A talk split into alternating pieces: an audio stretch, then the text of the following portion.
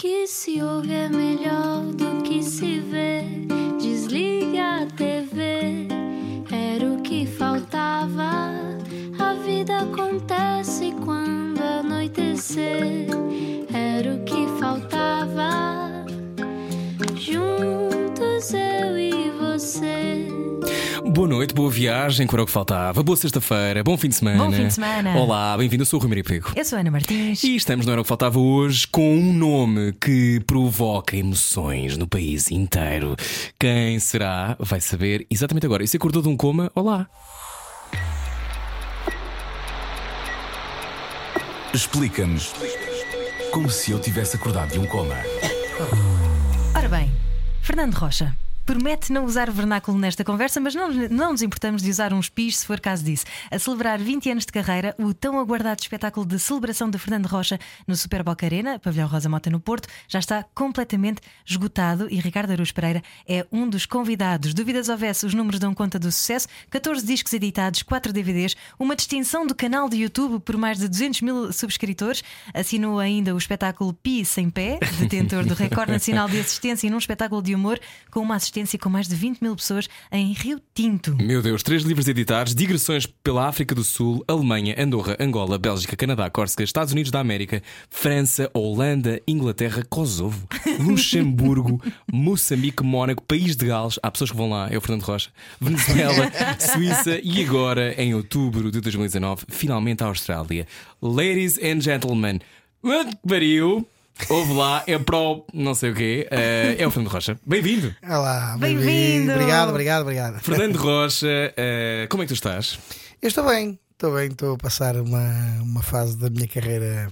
estás a eh, gostas de carne maturada? É, é um bocado, é, estou- estou- agora estou- sou a carne maturada. Tiveste Estou muito mais- tempo a assar. Estou A mais, sim, mais maduro, mais não- não tão frenético como, como, como era no início. eh, e, e acho que consegui eh, polir um bocado o meu trabalho eh, e extrair melhor de mim.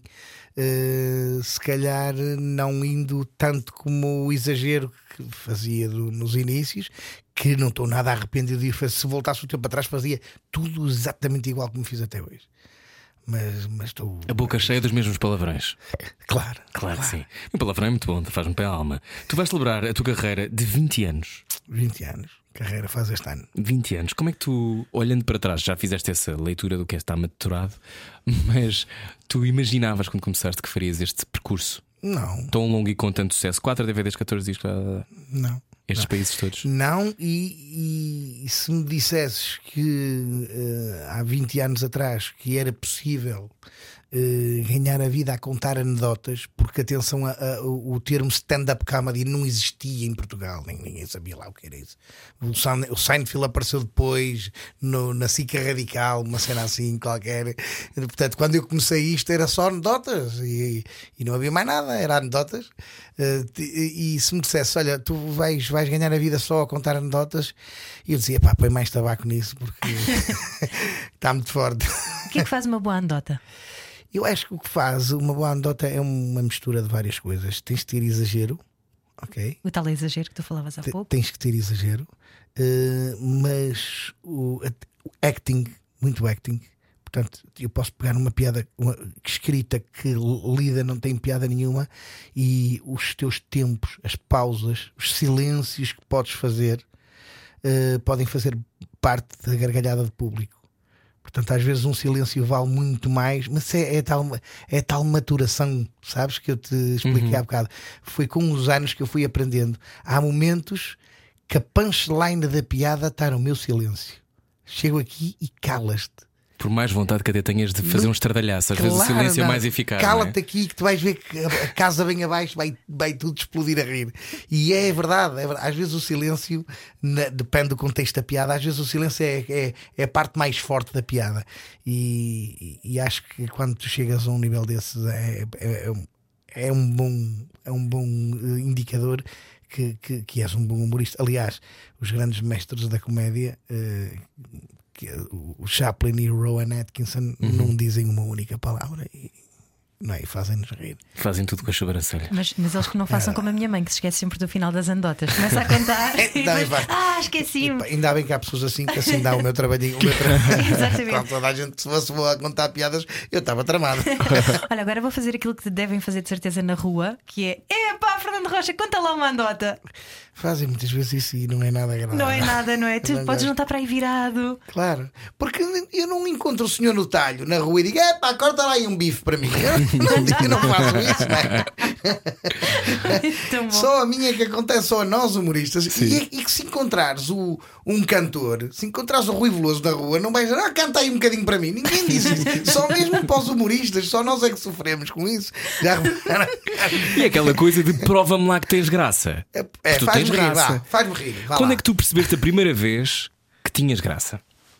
logo aos meus, hum, sei lá, 6, 7 anos, em festas familiares, quando todos contam piadas, portanto, estavam todos a contar anedotas, não é? num grupinho à volta da lareira, eh, conta, conta um, conta outro, ah, à vez cada um. Quando eu me apercebo que a família dizia não, não, não, não só o Nando é que conta, porque eu, pa- para a minha família, sou o Nando, é confiança, sabes? Claro, às vezes as pessoas abusam muito. Não, é? Abusam muito. Não me chamam Fernando Rocha, é lá, é o Nando e tal. É, mas isso, Sim. eh, o só o Nando é que conta, o Nando conta. E então eu comecei-me a perceber, foi aí que comecei-me a perceber Que o eu me tempo des- que eu- parava que para te ouvir. destaca- yeah, destacava-me eh, em relação aos, aos meus familiares, Hum. n- mas isto é na minha família e nos meus amigos também acontecia isso. Agora, levar isto ao, ao, ao extremo, dizer é disto que vais fazer a tua vida, eu nunca na minha vida me passava pela cabeça que eu ia. Eu, eu acho que eh, ser humorista foi uma consequência, não foi um objetivo. O meu objetivo foi subir ao palco e fazer rir pessoas. Primeiro era fazer rir só as pessoas e os amigos. Depois eh, começou por, quando eu era eletricista na CP. Isto remete tudo para a CP. Eh, eu era eletricista na CP. Houve um amigo meu que era o, o, era o torneiro mecânico. Disse: Pá, meu, meu filho comprou um bar, mas aquilo não está a correr muito bem. Eh, tu, tu ganhaste aquele programa de anedotas na TV e não queres ir lá contar umas piadolas? E disse: Eu vou, Carlos, diz lá ao teu filho. que Eu, eu- eu vou e tal. Eh, E pá, era um bar- Quinta-feira, mete lá, quinta-feira. Três horas com dois intervalos. Três horas! oh, Rui, três horas a Oh, contar Fernando anedotas. Rocha, isso é, olha, é o inferno. E tu disseste, claro que vou para o inferno. Bom, vamos e tal. E e eu chego lá e encontrei um flyer nas mesas todas a dizer vencedora do concurso Rito Rito, não tinha o meu nome, porque Fernando Rocha sabiam lá quem era o Fernando Rocha. Foi logo o vencedor do concurso Rito Rito da TBI, todas as quintas no bar Tic Tac, na Praia da Madalena. Ai, foi logo todas as quintas, já foi assim. E eu chamei e disse, mas eu não falei nada, eu não falei nada disto com o teu pai, eu combinei só hoje. Oh, mas eu já fiz 5 mil flyers, já espalhei pela cidade. Então, mas e agora? "Opa, agora vens e eu pago-te. Espera aí, mas tu vais-me pagar para eu contar anedotas? Tu estás bem da cabeça? Se eu pago, quanto é que custa? Epá, sei lá, isto é ao taxímetro, é a anedota, não, não faço ideia, não sei. Se eu dou-te 15 contos, na altura, três notas de 5 mil escudos. E eu disse: está bem, negócio fechado. Eu ganhava 120 como eletricista na CP, contos. E ali ganhava 15 Por uma noite. por, Três por, horas. por 3 horas. Yeah.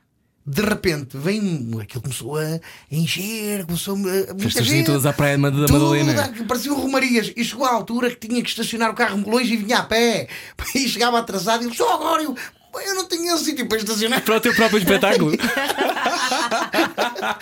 Porque tem não havia graça. aquela cena da diva do reserva-me aí Não um lugar. chofer. Eu não era diva, não era nenhuma diva, não é? Não é? Isto foi em que altura? Em que altura da. Tu idade? 2000, 2000, 2000, eh, isto eh, começou em 99, Hum. não é? Faz, faz agora 20 anos. Em 99 ganha o concurso do Rit Rit. Portanto, começa em 99 e este sucesso foi para aí em 2000. Foi um anito depois, começou. Portanto, foi lento, não, foi, não foi um estalar de dedos e começou a encher o bar. Aquilo foi uns amigos que começou a trazer os outros. Olha, vamos ali um gajo contar anedotas todas as quintas, vamos lá e não sei o quê. E aquilo começou a encher. De repente, eh, eu, nesse, nesse mesmo bar, o bar ao lado, para aí uns 500 metros, chega à minha beira e diz-me assim: Olha, ao fim, eu preciso falar contigo lá fora. E eu Sim. fui lá fora, olha, eu dou-te o dobro para tu ires ao bar, ao meu bar aqui ao lado. E eu virei para ele e disse: "Oh, Amigo, desculpe lá, como é que o senhor está-me a oferecer o dobro se o senhor nem sabe quanto é que eu recebo. Se eu lhe disser que ele me dá 25 anos, ele disse: Eu dou-te 50. E eu pensei: ou está tudo maluco, E de repente a competição no mundo dos bares. Aí eu eu pensei: Mas está tudo maluco. Nos anos 90 as pessoas tinham todas muito dinheiro. Epá, não sei, mas Onde é que isso já vai? Onde é que isso já vai? E o que é que eu fiz? Mantive a minha palavra e disse: não, enquanto eu estiver aqui, neste bar, eu não vou fazer concorrência ao meu próprio, ao meu próprio trabalho. Claro, claro que sim. Mas depois comecei a vender nos outros dias, sextas, sábados e domingos, todas as sextas, todos os sábados, todos os domingos, a 50 contos, em Passo de Ferreira, em Braga, ali na Zona Norte. Só aquele é que continuou a 15. Chegou a altura que ele ligava para mim e era assim. "Tu Já nem queres os 15 contos, desgraçado. Porque eu ia-me embora, esqueci-me de receber. Porque eu não fazia aquilo com o dinheiro. Eu tinha um prazer tão grande. Ainda hoje, se te for honesto, eu acho que eu tenho tanto prazer no que faço que eu é que devia de pagar por fazer isto. que Isso é tanto- lindo. É espetacular. O que eu faço é tão bom. Se me tirarem isto, mano, eu morro. Olha, qual foi a primeira coisa que compraste com um desses ordenados extra a tua vida na CP? Eh, uma das coisas que eu comprei foi uma Harley Davidson. Ei, pá, patrão. Foi uma Harley Davidson, foi um- um- uma ostentação que eu fiz Sim. quando a vida começou a correr bem. Ah, de repente eu começo a ganhar mais dinheiro a contar anedotas do que na CP. Como é que fizeste isso? Eu tinha na mesma que me levantar às 7 da manhã para ir trabalhar. Alguém está tá no não, caso a pensar. sabias, não sabias onde é que isso ia parar. Porque eu dizia ao meu pai: Ó pai, eu vou largar a CP. E o meu, o meu pai era assim: Tu estás maluco? Conheces alguém que ganha a vida a contar anedotas? Oh rapaz, tu aproveita que isso vai durar um aninho ou dois, mas não saias da CP porque isso é um emprego do Estado. Ele tinha razão. Tinhas que idade? Para aí 22, 23, por aí. E aguentaste mais quanto tempo na CP? Até ser despedido porque eles é que me despediram. Ah, mas Foi por, por causa da Casa da Música. A Casa da Música foi construída numas antigas oficinas. O pessoal que lá estava nos quadros passou para a oficina onde eu estava e eu que estava a contrato. Adeus. Bye bye. Eu e outros. Uh, nós estávamos a ser chamados e o, ao, ao engenheiro Delfim na altura e ele estava a dizer às pessoas: Olha, vai acabar o teu contrato para, para o próximo mês, não, é, não vai ser renovado. Miúdos da minha idade, 22, 23. Pá, a, maior, a maior parte deles desciam as escadas a chorar. Gajos que se tinham acabado de casar e a comprar casa, tá com problemas. Claro. Quando o homem me disse: Estás despedido, eu disse: Muito obrigado, engenheiro Delfim. Era o que tu precisavas. Era mesmo que eu estava à espera. Era o que faltava. Então tu achas que o universo às vezes nos põe assim estas coisas na vida? Ou não és nada místico? Não, não sou nada místico, só que eu acho que o que é teu, a tua mão vem ter. Está escrito em algum lado. É teu, vem, vem ter contigo e há de ser teu. Não, podem correr e saltar e fazer o que quiserem. O que é teu, é teu. Ponto final. E é com esta mensagem que já voltamos. Fernando Rocha é nosso convidado hoje, não era o que faltava. Fique connosco, a conversa é boa e é longa. Vai ouvir ainda mais a seguir. É bom saber deixar ir. Era o que faltava. Com Rui Maria Peco e Ana Martins. Na comercial. Juntos eu você. Boa viagem, está a ouvir a rádio comercial. Olá, tu és um ótimo contador de histórias, Fernando Rocha, nós já sabemos isto, mas ainda é mais impactante estar fechado num estúdio pequeno com o Fernando Rocha. Quando é que tu hum, sentiste? Uma coisa é, já nos estiveste a contar do teu percurso de deixar a CP, eh, de, de começar a, a- a- a estar em vários bares. Quando é que tu percebes, ok, eu posso dar o salto para um, um palco muito maior? E posso estar na televisão e eu e posso ter a- uma carreira Não, aí, nacional. aí vamos, vamos voltar à frase, à frase que nós acabámos eh, antes de, de pôr o separador, que é o que é meu, a minha mão vem ter. E o que é sorte de uns é o azar de outros. Quando eu vou para o tic-tac, para a Praia da Madalena, ao fim de dois anos, aquilo parecia uma romaria, aquilo o bar rebenta, está tudo a correr maravilhosamente bem. E o dono do bar, que era mais novo do que eu, portanto eu tinha 22, ele na altura, ele devia ter para aí uns 19, 20, chega à minha beira e diz-me assim: Olha, vamos gravar aqui um CD e eu pago o CD. Vamos contratar uma empresa que vem aqui gravar. hã? Atenção que agora tu gravas um CD em casa com maior das facilidades. Antigamente era caríssimo. Tinham que vir os gajos de uma editora e tal, pagavas aquilo a peso de ouro. Atenção. E vamos mandar fazer mil CDs. Eu disse, tu estás maluco, é CD. Diz ele, pá, vendemos aqui os CDs e os Aquilo custou-lhe mil contos na altura, 5 mil euros. Gravar um CD, 5 mil euros. E ele disse: os primeiros 5 mil euros re- regressam para o meu bolso. E o daí para a frente o que der. É pá, fica para ti. E eu, ok, pronto. Os mil CDs venderam-se assim em dois meses. Foi menos de um voz, foi rápido, rápido. Vendeu-se. E depois começou a piratear, porque não havia YouTube, não havia internet. Não havia, havia internet, mas eh, muito lento. É isso que eu te dizer, isto era- acontece numa altura em que a internet não tem a força de dizer: Nada, olha, este nada. gajo é bom, vi uma, uma, uma cena dele, era coisa de boca a boca, não é? Havi- Não havia. A, a- a- a- a cena viral era cópias de CDs de uns para os outros. Tanto é que as pessoas conheciam as anedotas e a minha voz, mas não conheciam o meu rosto.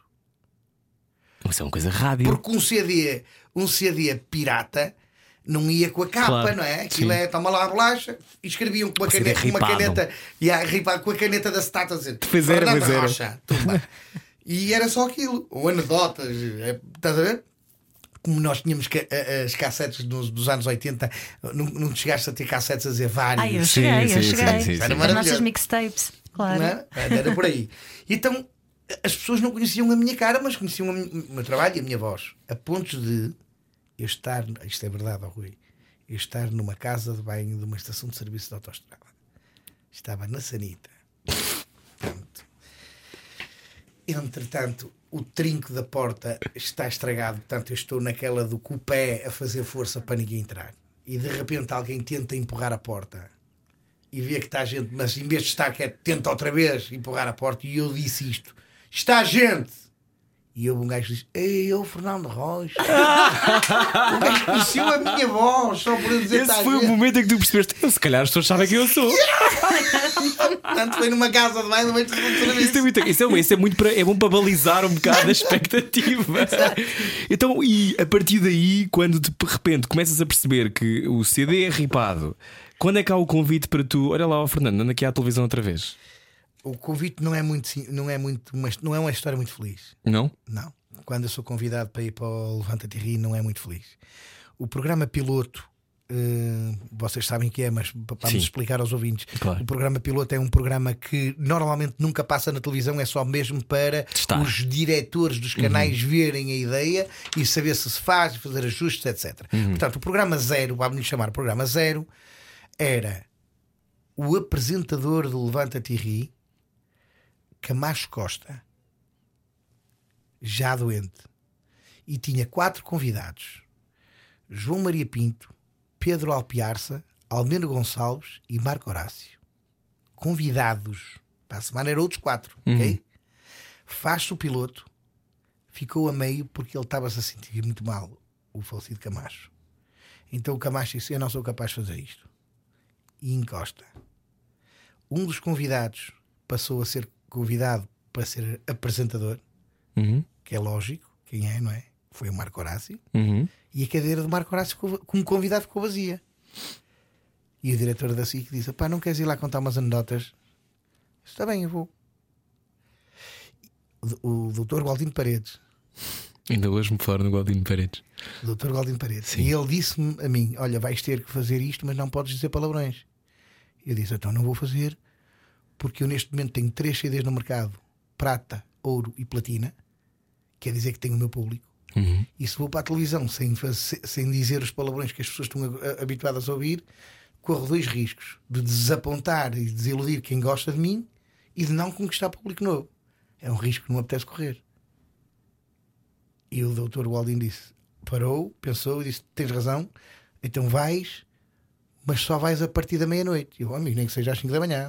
e daí, não quero saber. E assim foi. Eu fui autorizado oficialmente pelo canal a dizer o que me apetecesse, desde que fosse a partir da meia-noite.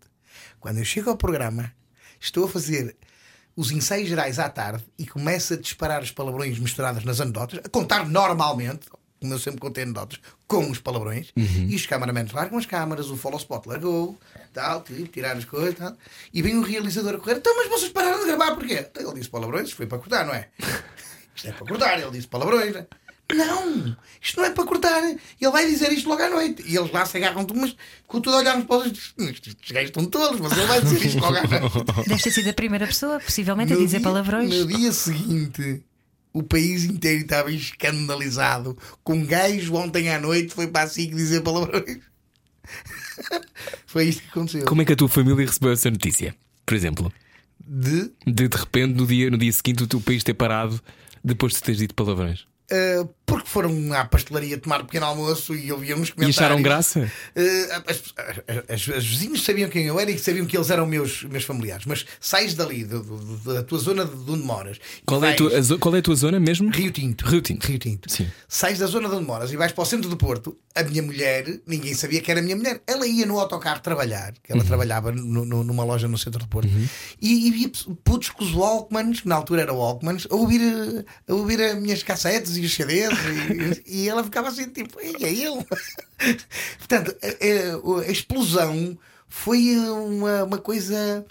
eh, Foi tão bom de saborear. Foi tão bom. A, a- a cena de. de peraí, aquele gajo passa um carro com o meu CD nas alturas, aos gritos, e, ok, e eu a dizer palavrões, e era eu, eu olha, é o meu CD, pá!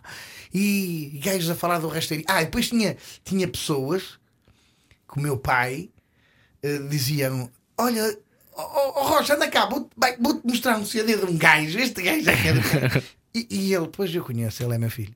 Ah, não é nada. É, é meu filho. é? Acontecia este tipo de coisas.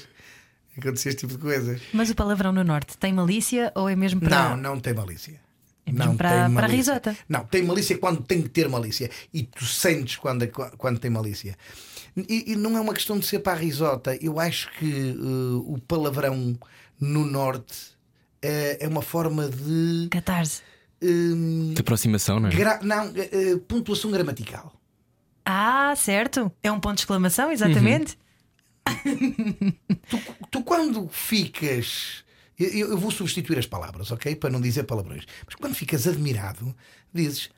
"Das-" Não é? Sim, sim, sim, Isto sim. é um ponto de exclamação. oh, é? Só que é um ponto, é um ponto de exclamação. Mas da zona falado. do. Sim, é falado, é falado. Da zona do Porto diz-se mais, não é? Claro, depois tens os alhos que são as vírgulas, os das são os pontos finais. Depois, depois tens- portanto, aquilo é só pontuação verbal, não é? Estamos ali só. É gramática pura, Fernando. Tu é deves, tu deves ter um é coração, um, um sistema circulatório deve correr muito bem, porque tu, tu dizes muitas coisas que devem libertar muita tensão, muita cena.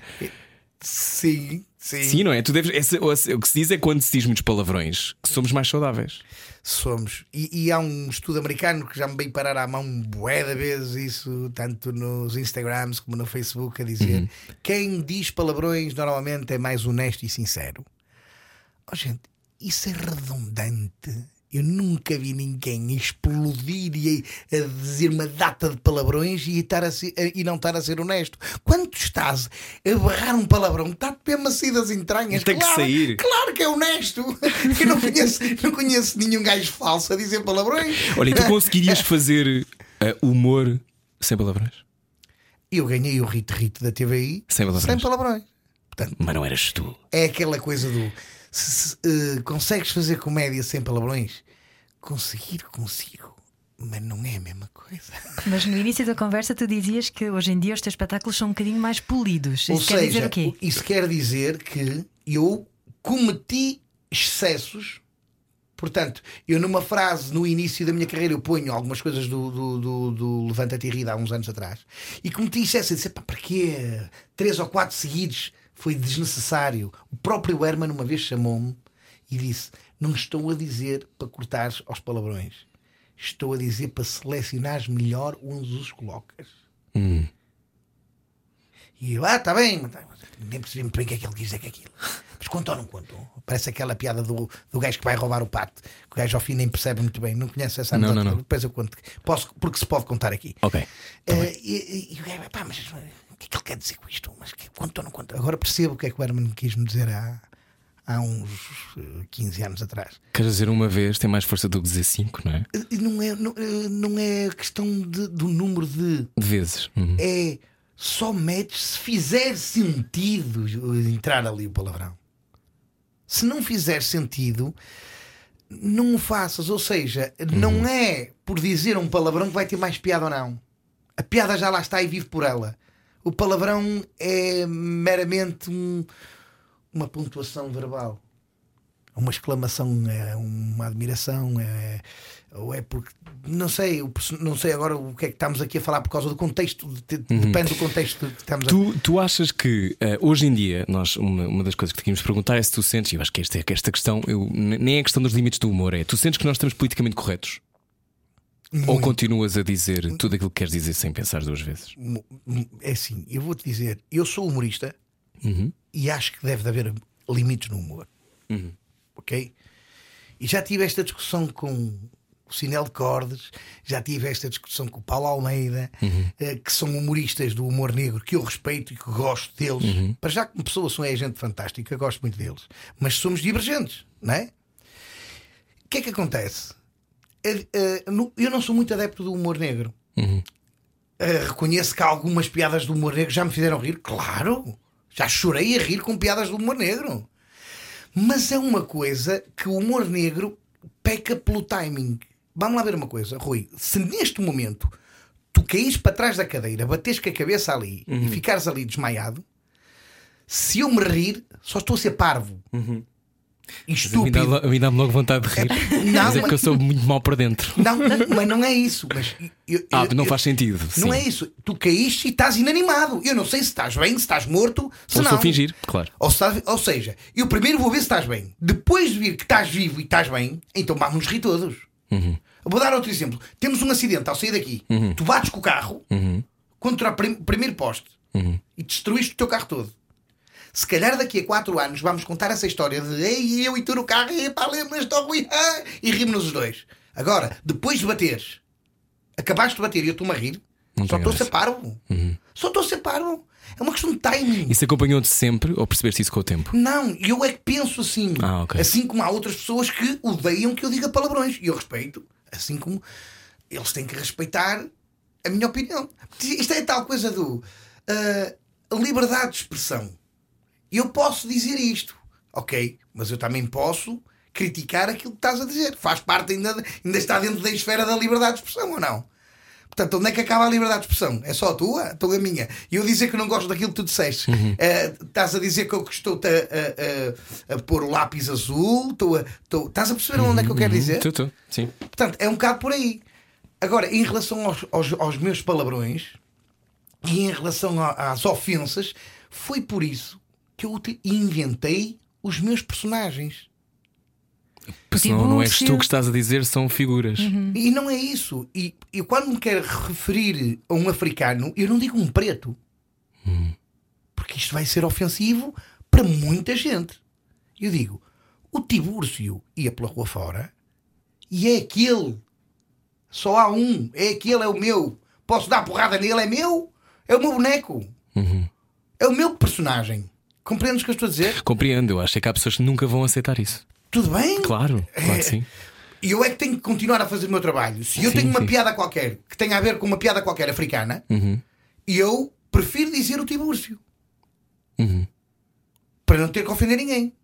Achas que és alvo de preconceito? Estávamos a falar sobre isso antes. Que estavas a dizer que não percebias muito bem na altura o filho da mãe, a minha série, e isso tem muita graça. Sim. Depois lá percebeste que, que não era, que não era verdade. Ti- e- e não, eu, eu, eu gosto muito de quando vejo pessoas na televisão que não conheço pessoalmente, Sim. eu gosto muito de primeiro observar muito bem antes de tomar uma, uma, Uma posição. uma posição, porque eu sou alvo de preconceito. Claro. Há muitas pessoas que, como, como, como veem que eu subo ao palco e é o bujão e tal, pensam que eu sou aquilo, e depois de falar comigo uma hora ou duas, eh, isto é clichê para mim. Ah, tu não és nada, afinal. Sabe, Fernando, eu, eu, eu tinha uma imagem diferente de si. Pensávamos que vivia numa caverna. Sim. E, ah, e depois isto, isto que é giríssimo, isto é giríssimo. Os meus filhos, os meus filhos, ela, o meu filho hoje eh, tem 20 anos, tem tanto tempo como a minha carreira. eh, e quero lhe dar os parabéns aqui na rádio porque recebi a notícia há bocado que ele passou na- no código. Parabéns, parabéns, que eu chumbei a primeira vez, chumbei com sete. Ele Mas passou com uma. Portanto, parabéns, Diogo. Parabéns, parabéns. Sim. E, e então estava eu a dizer. eh, Esqueci-me agora. Não aquela uma- coisa das pessoas ficarem surpreendidas. Ah, sim. Sim. E então ele veio, o meu filho, um- ele era pequenito, ele devia ter 7 ou 8 anos. Uhum. Ele veio, ele anda numa, numa, esco- numa- numa escola inglesa Uhum. lá no Porto, e então ele veio a uma. Um dos miúdos que fazia anos a casa deles. Sim. De repente, ao, fim da noite, vou buscar o meu filho e bato à porta. E vem uma senhora, a avó do menino que fazia anos. Ah, olá, Sr. Fernando, tudo bem? Olá, tudo bem. Vinha buscar o meu filho. Sim, sim, eu vou já buscar o seu filho. Deixou-me lá fora. Hã? Portanto, eu não entrei em casa da senhora. E foi buscar um puto que não é o meu. Está aqui! E eu disse: Não, E tu levaste-o para Essa casa. não é a minha criança. este não E é o ele meu passou no filho. exame do código. E este não é o meu filho. Ela, não, então quem é? E o meu filho é ali o Diogo. E ela vira-se para mim e diz: Não pode. O Diogo é seu filho. E eu, é. Ah, ele é tão bem comportado. Tu eras malandro quando eras miúdo. Eles pensam que o meu filho ia incendiar a casa. O miúdo que ela foi buscar devia ser mais traquina, que lá Exato. está, mais irrequieto, se calhar. Devia ser. Eh, portanto, isto é o preconceito que eu estou habituado. E, tu, e, com- e como é que se lida com isso? Como é que tu vives no teu dia a dia isso? Eu Tu és um fixe, a ideia que eu tenho tu e que as pessoas que me dizem é, é um fixe, é um gajo super simpático. Sim, mas eu quero saber se tu incendiavas a casa quando eras miúdo. Sim, sim. Eu Claro. cheguei a incendiar a escola. Atenção. Ah, bom. eu incendiei a minha Pois. escola. Então se quer ser essa voz, quer conhecer alguém na tua escola. Eu era malandreco, pá, eu era malandreco. Eu era, mas eu era malandreco não por maldade, mas sim por eh, aquela coisa que faz e depois faz. Sabes? Para te divertir. Não é literalmente para fazer uma coisa e deixar arder para ver o que é que acontece. Fundo, para ver o que é que acontece. aquilo- a culpa foi um bocado da empregada. Eu fiz uma asneira qualquer que eu já não me lembro. E a, e a diretora da escola disse: de castigo, vais pegar na cola e vais colar a circular por todas as salas. Que era uma circular que era obrigatória. Em vez de ser empregada a fazer. Eh, de castigo fui eu. Tipo, olha, arranje-lhe um trabalho para ele fazer de castigo. Em vez de estar no intervalo aí brincar, vai, mas é fazer um trabalho. E a empregada, olha, então eu tenho estas circulares para colar nos quadrozinhos de, de cortiça, uns quatro pinguinhos de cola e colas lá, que aquilo colava-se umas por cima das outras. Mas olha, e ela diz-me isto, dá-me a cola para a mão e diz-me isto, ó Rui. Estás a falar de um puto com 10 ou 11 anos. Poupa a cola que só há este tubo. tu não me dizes isto. É, Destrói isto já. Toma. Olha que eu fiz. Claro.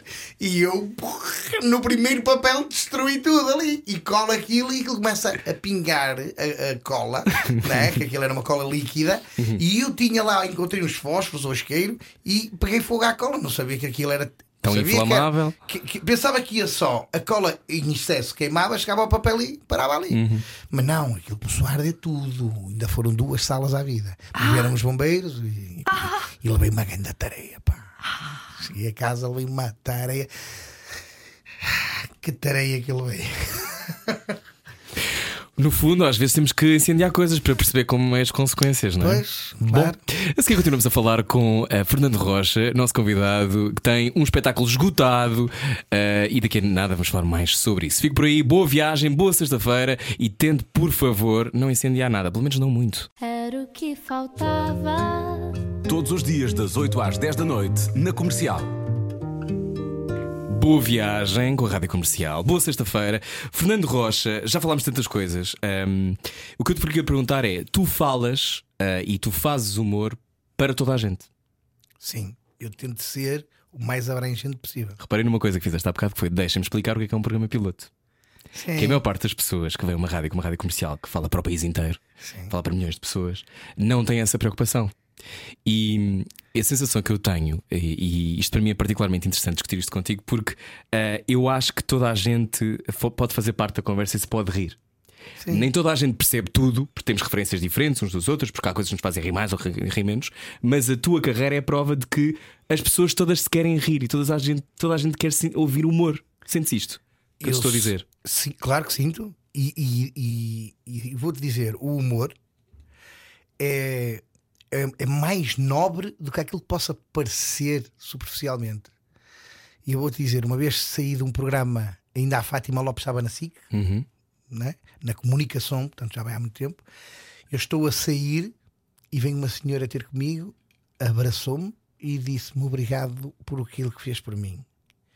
E eu ri-me e disse: Paguei-lhe alguma cervejita? Não, não sei, não me lembro. Às vezes costumo pagar copos a desconhecidos, é, é panca minha e tal. Começo a brincar com a senhora. E ela, sem se rir, disse: O meu filho teve um acidente, ficou paraplégico em 2008, foi assim uma coisa qualquer. E três anos depois, foi a primeira vez que eu ouvi o meu filho a rir à gargalhada, depois do acidente. Eu fui a correr da cozinha para ver o que estava a acontecer e era você que estava na televisão e ele, e ele, e ele estava a rir muito consigo. Dei-lhe tudo que era seu: CDs, cassetes. Eu saí fora de casa e procurei tudo que fosse Fernando Rocha. Eu comprei tudo que havia no mercado e ofereci tudo ao meu filho. Essa é a tua missão na vida ou tens outra? Tenho outra. Qual é a prin- outra missão? A principal não é essa. Qual é a tua missão principal? É fazer a minha mulher e os meus filhos felizes. Essa é a minha primeira missão. Tua mulher com quem és casada há quanto tempo? Há 20 anos. faz tudo Isto 20 então, anos. tudo 20 anos. É, é, é, faz Fernando Rocha 20 faz as pessoas rir, mas também chorar, que eu já estou aqui com a lágrima no canto do olho. Oi. Porquê que estás a chorar, Ana? Porque, por causa daquilo que ele disse, não é? Para já, porque de facto rir é uma terapia, não é? É Claro. Muito mais do que as pessoas possam pensar. E depois, porque é muito importante tu teres essa noção das prioridades na vida. A tua carreira é importante, é importante a tua missão enquanto ah, comediante, mas a tua família é a tua base, não é? Sem dúvida. Quando é que Como é percebeste que eu consigo sempre? como é que eu consigo fazer rir pessoas se eu não tenho uma base familiar saudável, estável, feliz? Compreendes isto tudo? Percebo, claro. Tu, tu, tu- primeiro, a minha, a- primeiro a minha mulher faz parte disto tudo. O sucesso não se deve só a mim, eu sou a cara deste sucesso.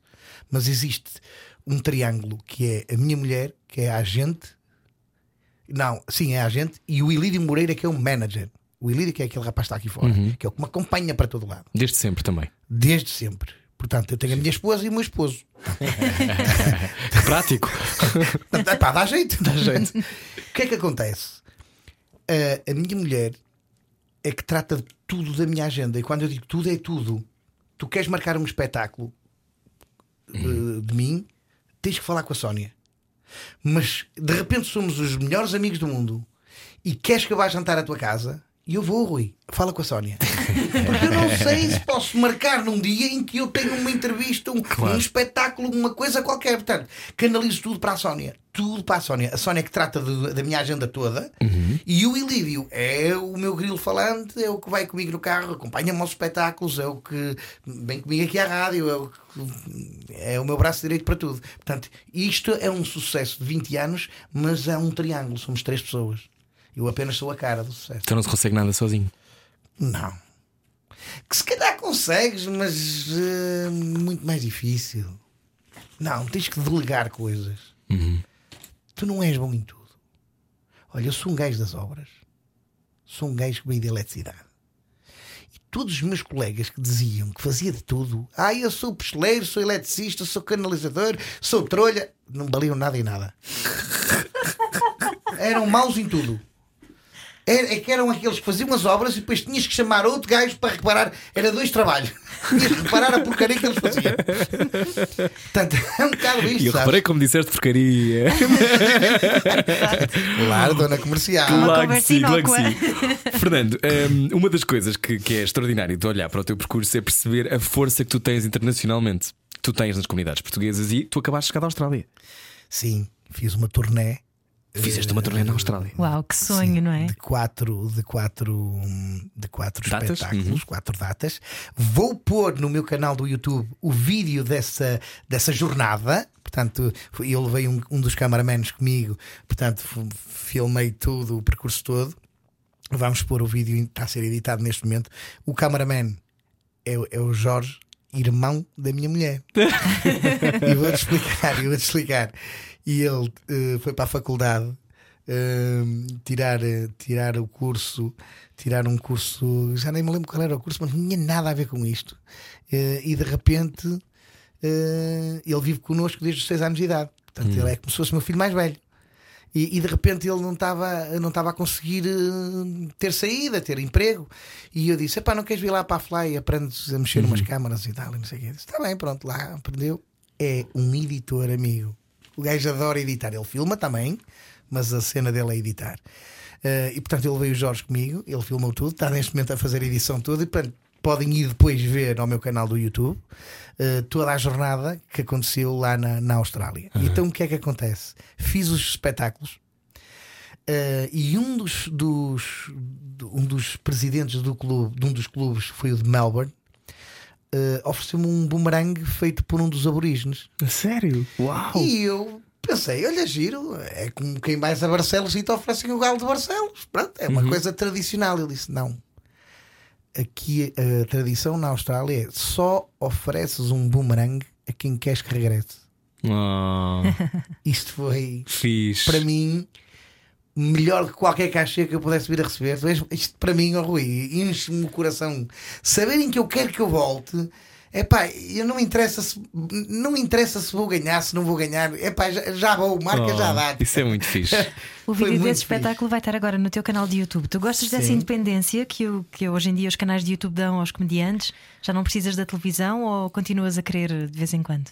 Eu vou-te ser muito honesto. Eh, antes de eu ter este canal do YouTube, quem me meteu o desafio, que- antes o meu filho e o meu cunhado Jorge desafiaram-me para fazer isto, mas "Epá, vou agora com 44 anos olhar para um telemóvel, tá pessoal, estou aqui, tá, vocês estão todos malucos, façam vocês. Não percebi muito bem, ok? De repente fui ao, ao programa do Unas e o Unas disse: Olha, podias fazer um canal do YouTube. E eu parei para pensar: mas queres que eu vá agora ser youtuber? Mas estás maluco? Isso é para o Ant, que é um puto fixe, pá. é- E os circásios da vida, os miúdos são fixe e que têm aqueles penteados todos coloridos. E... Mas não é para mim, sem 44 anos. cabelo, como é que ias fazer? Não é? Não é que Sim. vou, vou pintar a Uma cabeça. peruca, é uma chatice. É uma chatice. E ele disse: Não, fazes uma coisa dentro da tua cena e pões, no- pões no, no, no YouTube. E eu fiz. Acredita que só depois de aparecer o, o programa no YouTube é que surgiu o novo Levanta-te e Ri. Eu não sei se é coincidência ou não, porque só o Daniel Oliveira é que pode dizer isso, mas surgiu logo a seguir, ou dois ou três meses depois, o convite para retomarmos.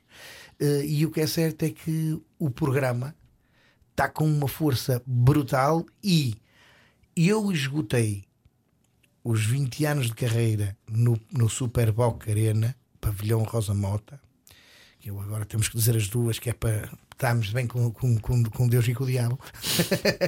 Eh, mas, mas o que é certo é que eu esgotei aquilo sem imprimir um único papel, um flyer, nada. Foi só a anunciar no meu canal do YouTube. E nas redes sociais. claro, Olha, eu Facebook. nunca esgotei nada. Qual é a sensação? É muito bom. É, é É por cima de 20 reconhec- anos, não é? É o reconhecimento eh, que tu sabes, tu sabes quando tu tens anticorpos, pessoas que, que tu sentes que o teu sucesso as irrita, porque é verdade, não é só o meu, o teu, o de qualquer um. Só o simples facto de vocês os dois serem locutores da rádio comercial, há pessoas neste momento que devem estar com urticária. Ah, de certeza. Eu estou no carro neste momento. Um beijinho, um abraço grande. Compreendes? o Muito amor para vocês. O amor todo. A rádio mais ouvida do país. Portanto, como- compreendes? Portanto, isto chateia pessoas. Porquê que achas que tanta gente se chateia com os outros, com, com o sucesso dos outros? Eu vou-te explicar. Se- Eu tenho uma teoria. E no humor há muito. Eu tenho uma teoria que as pessoas que, utili- que, que a tua vida é moldada por ti, certo? Faz conta que é uma peça de barro, ok? E tu estás a ver um oleiro, imagina um oleiro, um homenzinho com o pezinho ali, zumba, zumba, a fazer a roda girar com a sua peça de barro. E eu acho que as pessoas que têm sucesso olham só para a sua peça, estão ali a moldar, a aperfeiçoar, a tirar os defeitos, porque só estão concentrados na sua peça. O gajo que não consegue o sucesso é que está a fazer a dele e olhar para a dos outros. Exatamente. E a dele está ali, já está toda torta, a saltar já o barro para os lados e ele já nem consegue agarrar Já nem é uma estrela E- do mar, e- já não é nada. e Já não é nada, mas está preocupado porque a tua peça está linda. Como é isto? Ah, meu- Estás a O segredo é não olhar para o lado. Sufoco, não. Mas sabes que o Camané Não teve cá e disse-nos lado. exatamente Exatamente a mesma coisa. Olhem para o lado, olhem para a vossa peça. Portanto, se vocês estão a moldar a vossa vida, moldem a vossa vida. Não olhem para a dos outros. Compreendes? E Eu, eu, eu tenho um, um cachê. eh, e eu digo isto: o valor dos cachês dos artistas não se define pelo valor dos cachês dos outros artistas. É uma, é uma máxima também minha. O cachê de um artista define-se pelo número de pessoas que arrasta. Ponto. Ai, a Maria Leal e o Zé Cabra cantam mal. Mas levam 10 mil pessoas para o homem que contrata. O barulho do tling-tling na caixa registradora é o melhor som do mundo. Portanto, a Maria Leal e o Zé Cabra cantam bué para aquele senhor só.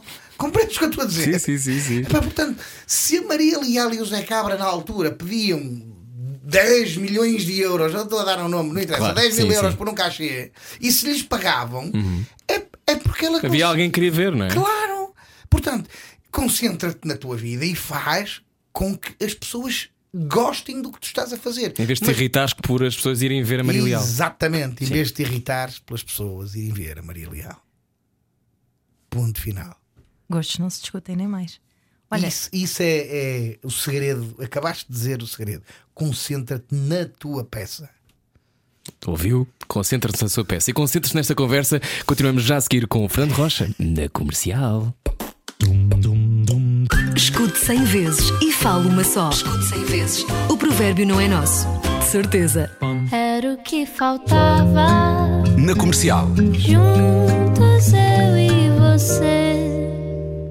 Muito boa noite, bem-vindo à Rádio Comercial. Boa sexta-feira. Agora é o momento para testarmos os dilemas morais, se sentir ou não se Fernando Rocha é boa pessoa. Estava a dizer que tinha, já tenho uma ideia sobre isso, mas vamos saber como é que é agora na Rádio Comercial. Cortar os pecados. Cortar aos pecados. A Rádio Comercial quer saber o estado anímico dos portugueses num jogo de dilemas morais. Edição com o inimitável Fernando Rocha, 20 anos de carreira, que vai levar até o pavilhão Rosa Mota, ou Super Boca Arena, eh, decida o nome que quer dar. Mas está cá hoje e vai jogar a Dilemas Morais, o cortar os pecados.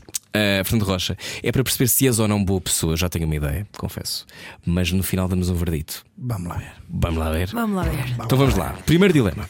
Estás no supermercado e deixas cair uma caixa com garrafas de vidro, vamos dizer tipo daqueles leites com chocolate. Só uma das garrafas é que parte, mas não se percebe que está partida. Voltas a pôr na prateleira? Não. Pego na que parti e levo para a caixa registradora Págua. Boa. Só na que parti. Caso quiser levar todos, levo todos e assumo ficar com a partida para mim. Já cheio de cacos ali a cair. Muito bem. ok. Estamos a ouvir o Fernando Rocha no Cortar aos Pecados. Encontras uma carteira com 300 euros. Sim. Pela morada, percebes que o senhor vive numa zona de gente que normalmente vive muito bem. Guardas o dinheiro e entregas o resto às autoridades.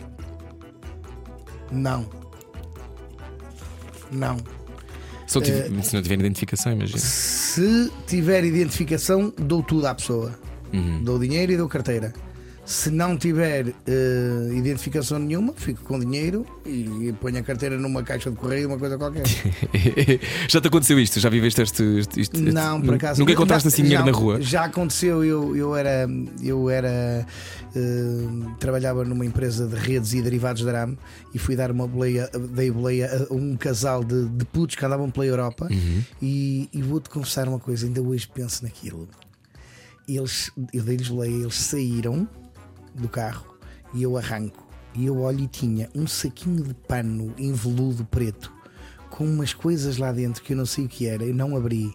Sei que vi aquilo, não abro, não abro, dou a volta ao carro, saio fora, andei à procura, porque aquilo era uma zona de Braga com muita, com muita gente, e a- a mi- os miúdos estavam sentados assim com, com- com- com- Com a mão na com a cara? mão na cara e eu disse: Olha, tá- isto, isto, esqueceste disto. E ela levanta-se, agarra e, e antes de me agradecer, olha lá para dentro, primeiro a conferir se estava tudo e depois é que disse: Oh, thank you, porque eles eram estrangeiros. Oh, thank you. Eu posso, eh, eu posso dar aqui uma pista daquilo que eu não estava sei lá o que era. Pode. Eram diamerantes ou Eram MD? diamantes.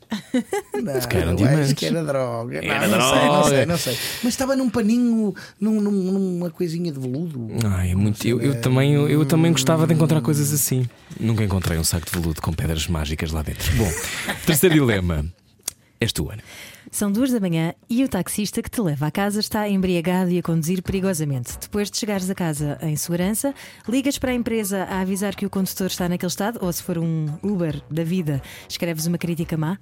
Não. Se ele tiver, eu paro o carro, tiro para fora e dou-lhe duas lapadas no focinho. Dou.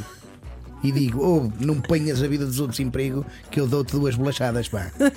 E pegas-te Mas no carro e, e Já fizeste isso alguma vez? Ora, meu amigo, as pessoas não se portam bem, não queiras ver o outro lado aqui do Roginha. Tens um lado, um lado negro. Não é negro, é justo. Ah, E, e bate de frente contra um caminhão de tiro, se for preciso. Se a justiça estiver do meu lado, Hum. ó meu amigo, estás a ver bem o bicho que fico. Então odeias, odeias injustiças até ao mais alto nível. O que é que dizer- te faz virar assim o- a pele? Eu vou dizer, o que me faz virar mais a pele é a arrogância e a prepotência. Pessoas que se julgam mais do que nariz empinado. Oh, coisinho, chega-me aqui aquele. Tu levas-lhe uma bolachada que tu a levantas os pés do chão. Então confessa lá, quando estavas a ver o filho da bem, a minha série pensava, ainda vou ter que lhe dar uma bolachada ao filho da Júlia. Quando, quando eu disse aquilo, eu disse: "Epá, por favor, Que ele não seja que não assim." seja assim, mano, que eu adoro a tua mãe. Eu tenho uma série sobre a minha vida, mas é a brincar. E o Fernando Rocha viu uns episódios e achou potencialmente que eu era um atrasado mental. mas depois se percebeu que não, ele já percebeu que não, espero eu. Portanto, Bom, eu, eu no tu fundo passas-te. Faz-me faz virar a pele encontrar pessoas como tu fazes o teu a minha personagem. Exato. Pessoas que acham que a vida, eles são o centro do mundo. Epá, é isso que me irrita. Mas há tanto isso no humor, Fernando. Eu sei que há, mas eles à Porquê minha que achas beira, que isso mas acontece? eles à minha beira travam a fundo, garanto-te. Garantes. Garanto. São levam umas. La- Bolachadas no focinho. Bom, último dilema. A tua filha, tens uma filha, Tem chega à adolescência. Que idade é que ela tem agora? 15. 15. Ah, tá já está. quase. Quer dizer, já está. tá, já já está. está. 15 anos. Tá. 15 anos. Ah, ai, tu Imagina. meu ponto fraco. Que ao... Ah, é? é. Ai. Aos 17 anos, a tua filha torna-se atriz.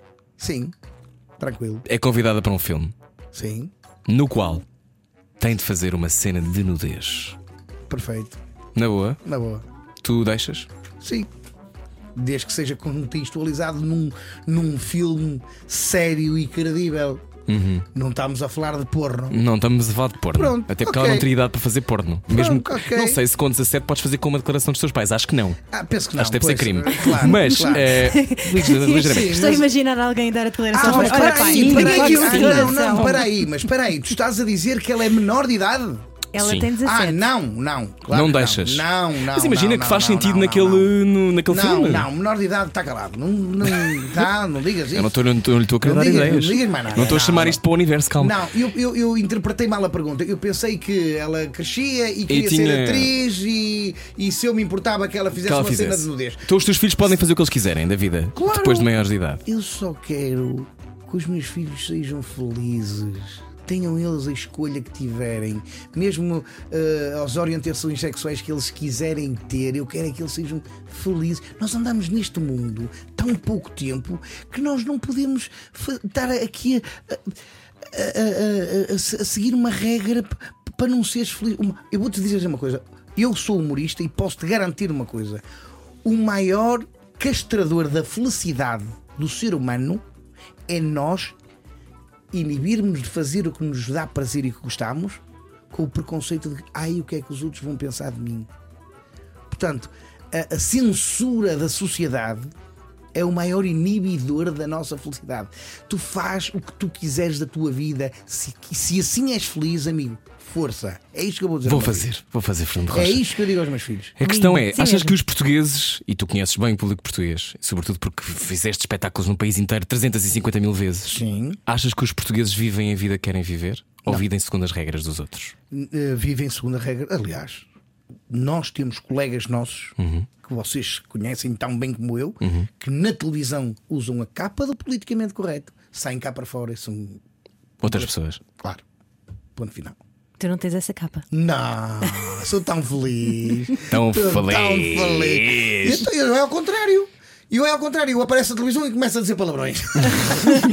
e as pessoas ordinário, para este gajo é um ordinário. Sai cá fora. E sou, opá, sou o pai, um sou o chefe de família, sou responsável, tenho a minha equipa. eh, Casado tento- há 20 anos. Casado há 20 anos, tento ser o gajo mais correto com todo. Eu tenho um lema da vida que é: eu nunca estou a fazer na vida aquilo que eu não gostava que me fizessem a mim. Ponto.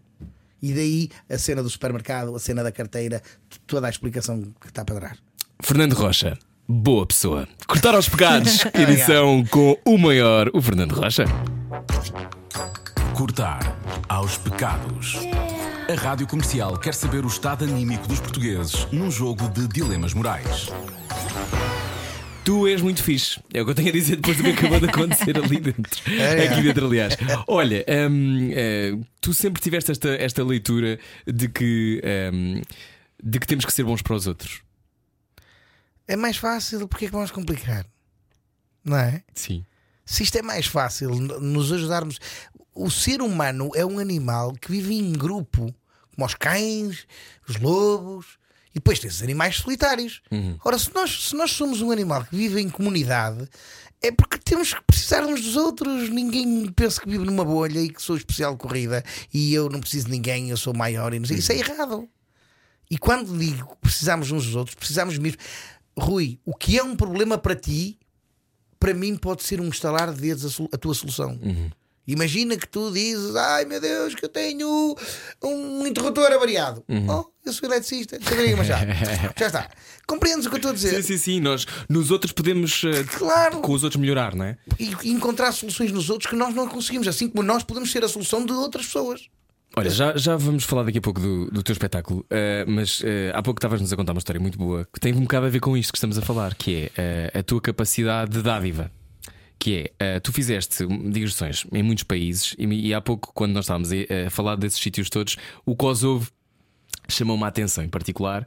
Estavas a dizer-nos que foste numa altura complicada no Kosovo. Pensaste, o Tony Carreiro nunca atuou no Kosovo. O António Carreiro nunca foi lá contar os sonhos de menino durante a Guerra dos Balcãs. Porquê? Não é uma coisa. Eh, mas olha, tu foste porquê? E como é que isto acontece? Isto acontece da seguinte forma. Uh, co- como sabes, o, o exército português pertence à NATO, não é? E nós tínhamos um contingente lá na altura uh, de paraquedistas. E eu fui paraquedista militar. E tive os meus camaradas de tropa. Um dos meus camaradas seguiu carreira militar, eu vim-me embora, acabou a tropa para mim, ok? Mas ele seguiu.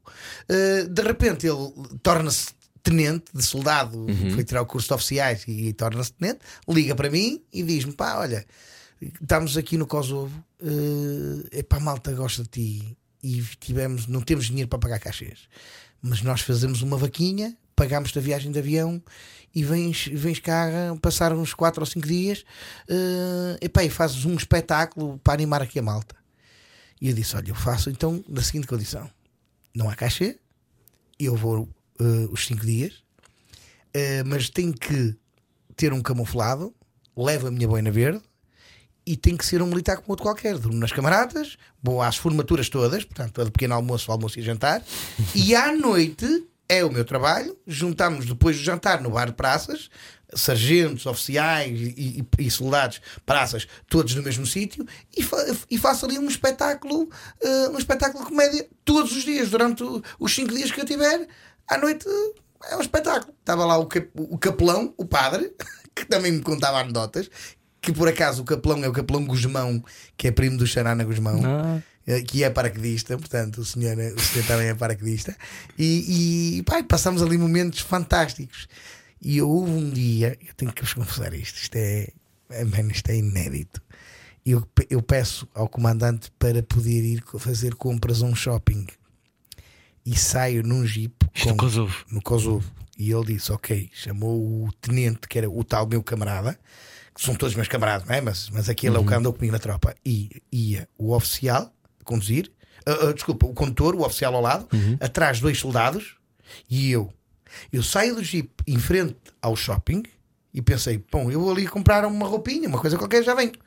E os rapazes com a metralhadora saíram ao meu lado a acompanhar-me, eu a fazer compras e eles com a arma assim, porque eu era uma cena que eh, eles tinham que proteger. Imagina que acontecia alguma coisa, olha, a Sim, é. responsabilidade deles. Claro, claro. A- Eu acho que quando lhes pedi para ir ao shopping, eles não me quiseram dizer que não, mas a vontade, se calhar, é pá, não. Pá, se calhar não precisas mesmo de ir E comprar assim tu nada. disseste, agora quero ir comer um gelado. E eu, e, eu, e eu a fazer as compras com dois gajos de metralhador ao meu lado e a perguntar: Acho que fica bem? Ele fica, fica bem, Rocha. A miúda, a Com as- miúda- com as balas. Olha, a miúda da caixa, a miúda da caixa, que era Kosovar, Sim. E eu pergunto quanto é, e eu acho que a, vontade da menina é assim: não é nada, pode levar, pode levar. Ela ficou sem perceber muito bem quem eu era. Mas o que é que te motivou a ir?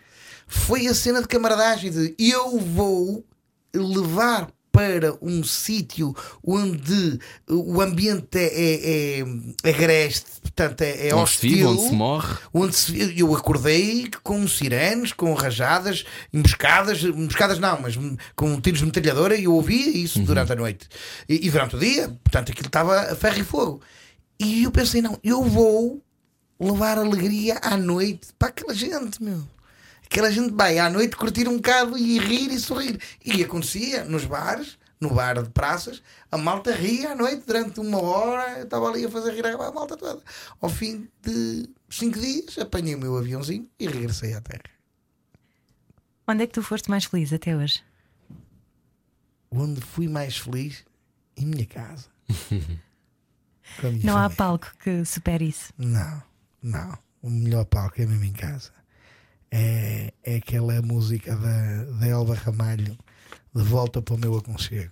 Que bonito. E hum, tu, tu dizias eh, há pouco que, que toda a gente se quer rir, toda a gente se quer divertir. Qual é a tua anedota preferida? O meu rapaz no que tu foste meter. Qual é, qual é que te dá mais O prazer? meu top 10 Ponderando que estás na rádio comercial. não pode ser dito em rádio. O top Nenhuma. 10, Espera. estas 10 melhores. Mas há bocado falaste uma que era a andota do pato, que tu disseste essa eu Ah, posso essa contar. podes contar. Então, Então conta essa. Também Essa- tiveste um essa- programa de rádio, não é? posso, Portanto, tu sabes como é que posso funciona. contar. E depois tem aquelas que não se diz palavrões, mas a maldade está lá na mesma. Também adoro. É.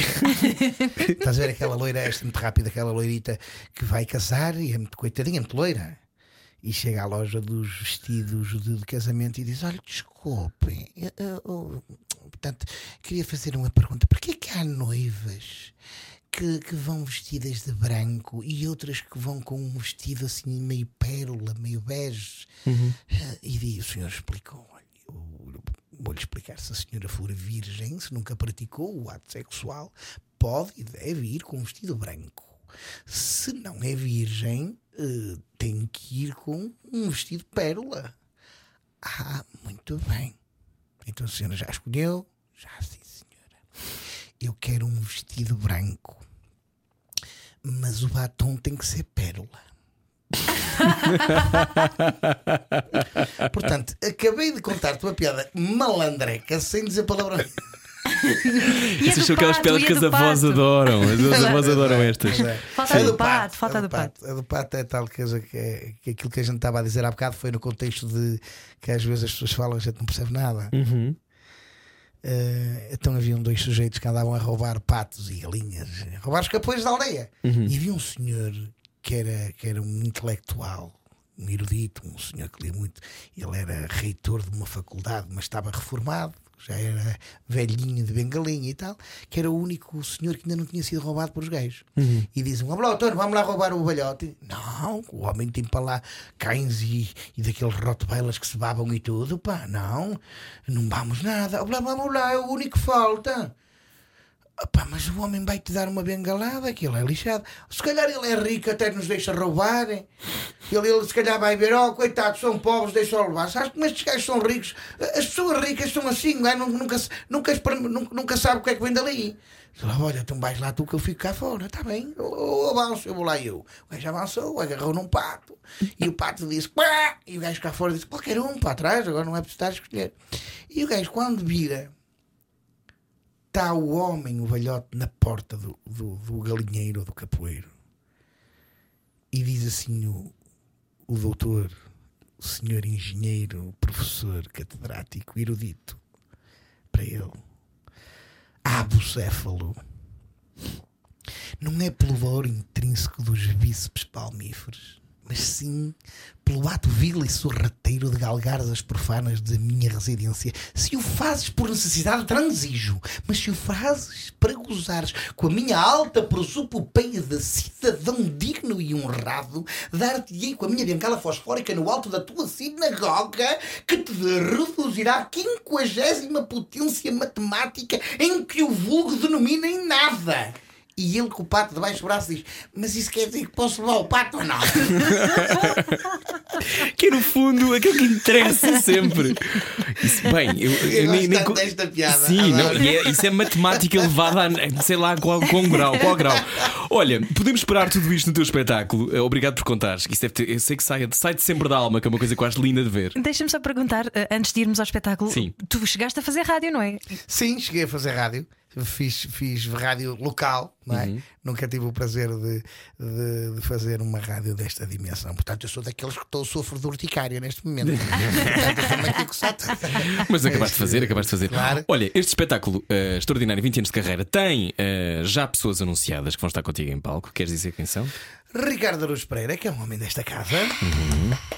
Gilmário Vemba. Não sabemos quem é, mas Queres que eu te diga quem é o Gilmário quero, Vemba? claro que sim. Mas acreditas mesmo em mim? Acredito-te. É o Ricardo Araújo Pereira angolano. Ahá. Portanto, o nível deste rapaz em Angola é o mesmo Que o rap cá. que o rap cá.